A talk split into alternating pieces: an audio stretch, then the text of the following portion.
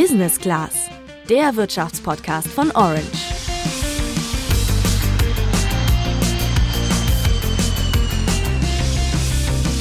Die deutsche Gesellschaft wird immer älter und das System der gesetzlichen Altersvorsorge kommt immer mehr unter Druck. Um Renten zahlen zu können, musste der Bund allein im Jahr 2020 mehr als 75 Milliarden Euro dazu schießen. Das liegt zum einen daran, dass die Menschen in Deutschland immer länger leben und damit auch länger Rente beziehen. Heute erhalten sie im Schnitt knapp 20 Jahre lang Bezüge. Im Jahr 2005 waren es noch 17 Jahre. Zum anderen zahlen immer weniger Menschen in die gesetzliche Rentenkasse ein. VWL-Professor Klaus Schmidt von der Uni München kennt die Lage. Und das ist schon drastisch. Also wenn man sich das überlegt, in den 60 Jahren sind auf einen Rentner vier Erwerbstätige gekommen. Ähm, Im Moment sind es noch etwas mehr als zwei. Ähm, und es werden bald weniger, weniger als zwei, also noch anderthalb Erwerbstätige sein, die für einen Rentner aufkommen. Und ähm, das führt hat natürlich zwei Implikationen. Also zum einen führt es dazu, dass die Beiträge, die in die Rentenversicherung bezahlt werden müssen, steigen und die werden in Zukunft auch weiter ansteigen. Und zum Zweiten führt es dazu, dass die Rente, die damit finanziert werden kann, kleiner wird. Tja, und langsam gehen auch noch die geburtenstarken Jahrgänge in Deutschland, die sogenannten Babyboomer, in den Ruhestand. Langfristig führt das, wie Klaus Schmidt gerade gesagt hat, dazu, dass die kommenden Generationen unterm Strich weniger Geld im Alter bekommen. Und das ist bei uns jungen Generationen angekommen. Schon jetzt haben drei von vier jungen Menschen Angst vor Altersarmut. Das zeigt die aktuelle Metallrente Jugendstudie 2022. Heißt also, auch wenn es wahrscheinlich noch ein paar Jahrzehnte dauert, bis wir in Rente gehen, sollten wir uns schon jetzt Gedanken um unsere Versorgung machen. Und deswegen klären wir in dieser Folge, wie unser Rentensystem in Deutschland funktioniert, ob die gesetzliche Rente reicht und wie wir vielleicht zusätzlich privat vorsorgen können oder sollen. Ich bin Juliane. Und ich bin Luca. Noch unglaubliche 41 Jahre. So lange muss ich noch arbeiten, bis ich dann mit 67 Jahren in Rente gehe. Krasse Vorstellung, oder? Also bei uns ist es ja gefühlt noch ein bisschen hin mit der Rente. Und genau das, dass das noch ein bisschen hin ist, sollten wir nutzen, denn aktuell ist die Zeit auf unserer Seite. Wenn wir früh anfangen, uns um unsere Rente zu kümmern, stehen die Chancen nicht schlecht, dass wir, wenn es dann soweit ist, ganz gut abgesichert sind. Bevor wir uns aber angucken, wie wir uns genau absichern können, Lass uns doch erstmal drauf schauen, wie eigentlich unser Rentensystem in Deutschland funktioniert. Insgesamt gibt es drei Säulen der Altersvorsorge. Einmal gibt es da die gesetzliche Rentenversicherung. Das bedeutet, der Staat zwingt alle sozialversicherungspflichtig Beschäftigten in die Rentenversicherung einzuzahlen. Und als zweite Säule gibt es die private Vorsorge, also zum Beispiel Riester-Verträge oder private Rentenversicherung. Als dritte Säule gibt es dann noch die betriebliche Altersvorsorge. Bevor wir uns aber jetzt Säule 2 und 3 genauer anschauen, werfen wir einen konkreten Blick auf Säule 1. Und dazu haben wir mit VWL-Professor Klaus Schmidt von der Uni München telefoniert. Er hat dort einen Lehrstuhl für Wirtschaftstheorie. In Deutschland haben wir ein umlagefinanziertes gesetzliches Rentensystem. Das bedeutet, dass immer die gerade arbeitende Generation für die sich im Ruhestand befindliche Generation die Rente bezahlt. Ja, es ist also nicht so, dass man jetzt ähm, das Geld, was man in die Rentenversicherung einzahlt, dass das irgendwie angelegt oder angespart wird und man dann aus diesen Ersparnissen heraus seine Rente bekommt, sondern das Geld, was man jetzt in die Rentenversicherung einzahlt, wird sofort ausgegeben für die jetzt lebenden Rentner. Wenn du einen Job hast, dann zahlst du monatlich in die Rentenversicherung ein. Wie viel du einzahlst, hängt dabei von deinem monatlichen Einkommen ab. Grundsätzlich gilt aber, wenn du mehr verdienst, dann zahlst du auch mehr in die Rentenkasse ein und bekommst dafür später eine höhere Rente. Derzeit beträgt der Rentenbeitrag 18,6 Prozent des Bruttolohns, also des Lohns vor dem Abzug von Steuern und Sozialversicherungsbeiträgen. Allerdings zahlst du den Rentenbeitrag nicht allein. Die Hälfte des Rentenbeitrags übernimmt nämlich dein Arbeitgeber. Vielleicht kannst du dir das ja besser mit einem Beispiel vorstellen. Nehmen wir mal an, du verdienst im Monat 1000 Euro brutto, also vor den Abzügen. Dann fallen bei einem Rentenbeitragssatz von 18,6 Prozent 186 Euro für die Rentenversicherung an. Diesen Beitrag, den teilst du dir mit deinem Arbeitgeber und jede Seite zahlt dann 93 Euro. Für deinen Bruttolohn und ihren Anteil am Rentenbeitrag geben Arbeitgeber insgesamt also 1093 Euro aus, weil sie ihren Anteil obendrauf zahlen müssen. So viel zu den Rentenbeiträgen, die du zahlst. Aber wie sich jetzt deine Rente daraus berechnet, das haben wir mit Klaus Schmidt besprochen. Also da gilt in Deutschland das Äquivalenzprinzip. Das bedeutet, dass man, ähm, dass die Rente äh, proportional zu dem ist, was man tatsächlich in die Rentenversicherung eingezahlt hat. Ja? Also ähm, es gibt, äh, wenn man in einem Jahr äh, in die Rente bestimmten, äh, in die Rentenversicherung einen bestimmten Betrag einzahlt, dann wird das verglichen mit dem sogenannten Eckrentner. Das ist so ein Durchschnittsverdiener, könnte man sagen. Und wenn man jetzt genauso viel eingezahlt hat wie dieser Eckrentner, dann bekommt man einen Rentenpunkt. Und wenn man jetzt 40 Jahre lang in die Rente eingezahlt hat und immer genauso viel ähm, äh, verdient und in die Rente eingezahlt hat wie dieser Eckrentner, dann hat man am Ende dieser Zeit 40 Rentenpunkte. Und diese 40 Rentenpunkte geben einem dann eine Rente von 48 Prozent ähm, des durchschnittlichen Nettolohns in Deutschland. Ja, also ähm, wenn man jetzt nur 20 Jahre gearbeitet hat, dann würde man nur halb so viel bekommen. Und wenn man jetzt in jedem Jahr doppelt so viel verdient hat wie der Eckrentner, dann wäre die Rente auch doppelt so hoch. Also es ist wirklich strikt proportional dazu, wie viel man insgesamt in die Rentenversicherung eingezahlt hat. Dafür hat Dr. Dirk von der Heide, Pressesprecher der Deutschen Rentenversicherung Bund, uns ein Beispiel mitgebracht. Wenn Sie mal ein Beispiel sich nehmen, ein, ein heute 20-Jähriger, der seine, seine berufliche Tätigkeit beginnt, anfängt zu arbeiten und Beiträge zur Rentenversicherung zahlt, der kommt dann auf 47 Versicherungsjahre, wenn er dann bis 67 durchgehend arbeitet.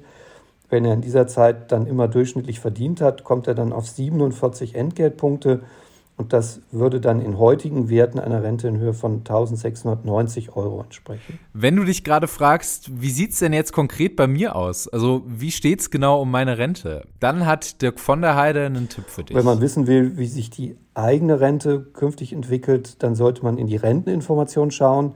Die verschicken wir jedes Jahr an unsere Versicherten und da ist auch eine Hochrechnung enthalten, wie hoch die Rente sein wird, wenn man dann das reguläre Rentenalter erreicht hat. Diese bekommst du erstmals mit 27 Jahren, wenn du mindestens fünf Jahre Rentenbeiträge eingezahlt hast und hilft dir eben, deine Altersvorsorge besser planen zu können. Wir haben übrigens Klaus Schmidt im Gespräch auch noch gefragt, ob diese gesetzliche Rente eigentlich ausreicht. Und seine Antwort war?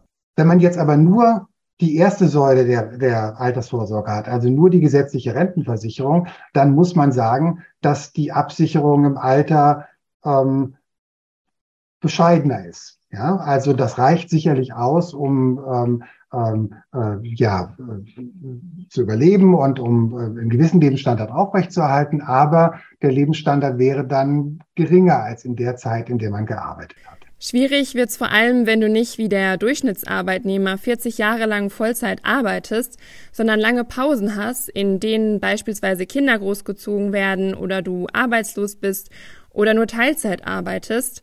Dann hast du nämlich nur einen Teil der Beiträge eingezahlt. Ja, und entsprechend niedriger wird dann auch deine Rente sein. Dann lass uns mal zusammenfassen. Also es gibt zwar eine gesetzliche Rentenversicherung, die Beiträge ermöglichen es dir aber nicht unbedingt, dass du deinen bisherigen Lebensstandard weiterführen kannst. Privates Vorsorgen wird also immer wichtiger und da kommen wir ja schon zu den Säulen 2 und 3, die wir eben schon erklärt haben. Ja, dass private Vorsorge wichtig ist, das war mir irgendwie schon früh klar und deswegen habe ich zusätzlich zur gesetzlichen Versicherung eine Riester-Versicherung und auch einen ETF-Sparplan abgeschlossen. Doch was sagen die Profis dazu? Macht das überhaupt Sinn? Und zunächst einmal Klaus Schmidt zur Riester-Rente. Bei der Riester-Rente sagt der Staat, wir wollen, dass ihr mehr anspart für das Alter und ähm, unterstützen das, indem wir was draufzahlen. Ja, also wenn man ähm, äh, jetzt äh, so einen Riester-Sparplan hat und da beispielsweise in äh, einen Aktienfonds regelmäßig investiert oder in einen äh, anderen Sparplan investiert, dann würde der Staat am Ende des Jahres sagen, äh, wir belohnen das, indem wir hier nochmal einen bestimmten ähm, Betrag obendrauf zahlen. Ja, wie viel das ist, hängt ein bisschen davon ab, beispielsweise, ob man Kinder hat oder nicht. Also für jedes Kind werden ebenfalls äh, Zuschläge gezahlt. Und diese Zuschläge sind insgesamt ähm, ganz erheblich, so dass es sich durchaus lohnt, ähm, in so eine Riester-Rente zu investieren.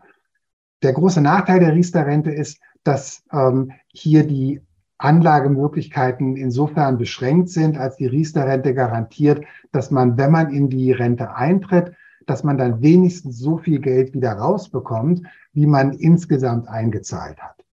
Ja, und darum, damit die Versicherungen, die diese Produkte anbieten, das garantieren können, ähm, deswegen können die nicht äh, zu viel Geld in ähm, riskante Anlageformen, in Aktien beispielsweise investieren, obwohl die erfahrungsgemäß die höchsten Renditen erwirtschaften.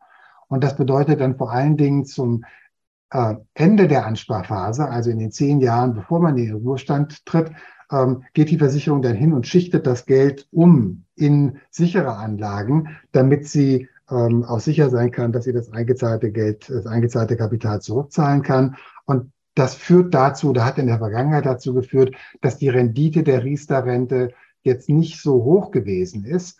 Aber wenn man die staatlichen Zuschüsse mitrechnet, dann lohnt es sich trotzdem auf jeden Fall. Das klingt doch schon mal nach alles richtig gemacht, Juliane. Aber wie steht's denn jetzt um deinen ETF-Sparplan? Das wollten wir jetzt auch noch von Professor Schmidt wissen. Also wenn man jetzt ähm, äh, äh, selber ansparen will, um äh, im Alter äh, seinen Lebensstandard halten zu können, dann sind es im Wesentlichen zwei Sachen, die man machen kann. Das eine ist im Wohneigentum zu investieren, ja, also sich eine Eigentumswohnung oder vielleicht ein Häuschen oder ähm, sowas ähm, zu kaufen. Das wird immer schwieriger, weil die Hauspreise so stark gestiegen sind, aber viele machen das immer noch.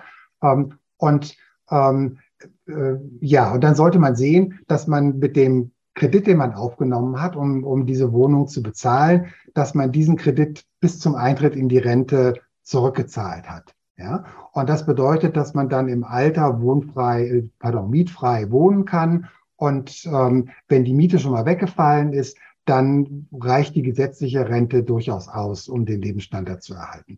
Und fast die Hälfte der Menschen in Deutschland hat Wohneigentum und sind insofern sehr gut abgesichert. Die Alternative oder die Ergänzung zu Wohneigentum wären Investitionen in Aktien. Ja, und da, das ist jetzt, muss man gut aufpassen, ähm, dass man äh, wenn man in Aktien investiert, dass man hier möglichst breit ähm, seine Anlage streut. Also nicht alles auf eine Aktie setzen, nicht sagen, ich setze jetzt alles auf BioNTech oder alles auf, auf, auf Tesla oder auf irgendwas anderes, sondern dass man ein äh, Aktienportfolio erwirbt, was möglichst breit gestreut ist. Auch nicht nur über deutsche Aktien, sondern international breit gestreut. Ja? Und es gibt ähm, Aktienindizes, die eben jetzt ähm, äh, solche breit gestreuten Aktien enthalten. Und ähm, äh, diese Indizes kann man kaufen über einen sogenannten Indexfonds oder ETF, Exchange, Exchange Traded Fund. Ähm, äh, die haben sehr geringe Verwaltungsgebühren und werden nicht aktiv gemanagt. Perfekt, dann gehen meine Pläne ja voll auf. Worauf du jetzt beim Investieren in ETFs oder Einzelaktien achten solltest, haben wir im Anschluss nochmal mit Margarete Honisch geklärt. Sie ist Finanzbloggerin und startete den Instagram-Account Fortuna Lista. Also ganz wichtig, sich mal anzuschauen, was habe ich denn für einen Anlagehorizont, weil auch da kann man keine pauschale Aussage treffen. Wenn ich jetzt in fünf Jahren in Rente gehe, muss ich mich da sicherlich auch mit ETFs anders aufstellen, als wenn ich noch 30 Jahre habe. Also von daher immer mal schauen, wie lang ist mein Anlagehorizont, wann genau brauche ich das Geld. Das ist auch noch so ein Fehlglaube. Viele denken, sobald sie in Rente gehen, brauchen sie dann das ganze Geld, das muss dann zur Verfügung stehen. Aber die Realität sieht ja ganz anders aus. Ich brauche ja immer nur einen kleinen Anteil davon ähm, und lebe dann vielleicht 20, 30 Jahre von, von diesem Geld. Also und in der ganzen Zeit kann sich das ja auch noch weiterentwickeln. Von daher, ähm, das aber auf jeden Fall mitbedenken, wann ist ähm, der Zeitpunkt, wenn ich dann wirklich an dieses Geld ran muss, wenn ich davon leben muss, wenn ich das brauche. Und dann würde ich tatsächlich empfehlen, gerade für den Start nicht auf Einzelaktien zu setzen, sondern lieber auf ETFs zu setzen, weil ich damit einfach schon mal schneller anfangen kann. Ähm, die Kosten sind günstig, ich bin schon mal breit diversifiziert und wenn ich da schon mal den Grundstein gelegt habe, mich auch so ein bisschen an die ganze Börse und das ganze Börsenverhalten gewöhnt habe, weil ich meine, was wir jetzt auch gerade erleben, ähm, solche Bärenmärkte und solche Phasen machen viele auch nervös und da muss ich auch die starken Nerven für haben. Deswegen besser mit kleinen Beträgen mit ETFs starten und wenn ich dann merke, okay, ähm, mir macht es Spaß und ich will mich dann noch weiter in das Thema hineinarbeiten, auch ähm, in Einzelaktien investieren, mich mit Einzel, ja, mit Aktienkennzahlen befassen und so weiter. Dann kann ich natürlich auch in Einzelaktien investieren.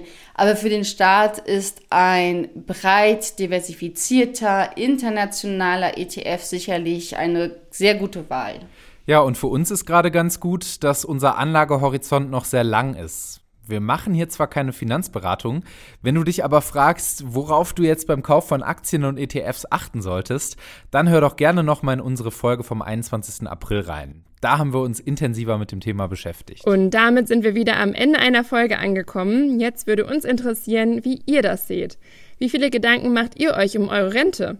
Schreibt uns das gerne über unseren Instagram-Kanal orange-by-handelsblatt und wie immer freuen wir uns natürlich auch über eine Bewertung bei Spotify und Apple Podcasts. Und wenn du über alle News von der Börse und aus der Politik informiert bleiben willst, dann schau doch mal auf handelsblatt.com vorbei. Da haben wir ein besonderes Vorteilsangebot für ein Handelsblatt-Abo für dich reserviert. Den Link dazu findest du in den Show Notes. Wir sind dann nächste Woche wieder für euch da. Bis dann, macht's gut. Ciao.